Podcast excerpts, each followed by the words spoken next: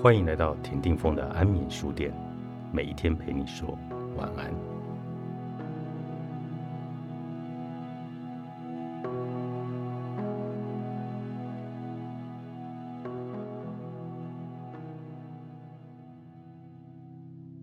某次受访时，对方问起我最大的失败，我一时语塞，像被车头灯照着僵住不动的野鹿，说不出话来。事后我觉得很怪，很糟。为什么我答不出这么简单的问题？我又不是没犯过错，我明明成天在犯错。然后我明白了，我脑中并没有摆放失败的永久档案柜。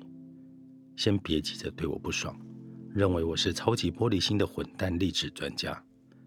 让我解释给你听，我脑中不再有那个档案柜的原因，是在二十出头时听到的一句话。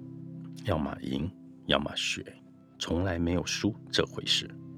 这句话立刻成为我的座右铭之一，完全改变我的看法。真是谢天谢地！以前的我也是老爱惦记着失败，可是其实呢，我的错误或者愚蠢的行动，最终全转祸为福。所以我支支吾吾答不出那个访谈的问题。当我回顾这趟称为人生的旅程，有种种突破与心碎。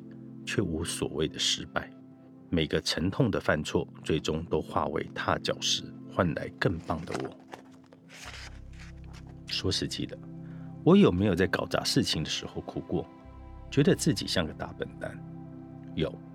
我有没有因为浪费了一段时间、金钱或心力，把自己骂死？有。但我立刻想起，要么赢，要么学，从来没有输这回事。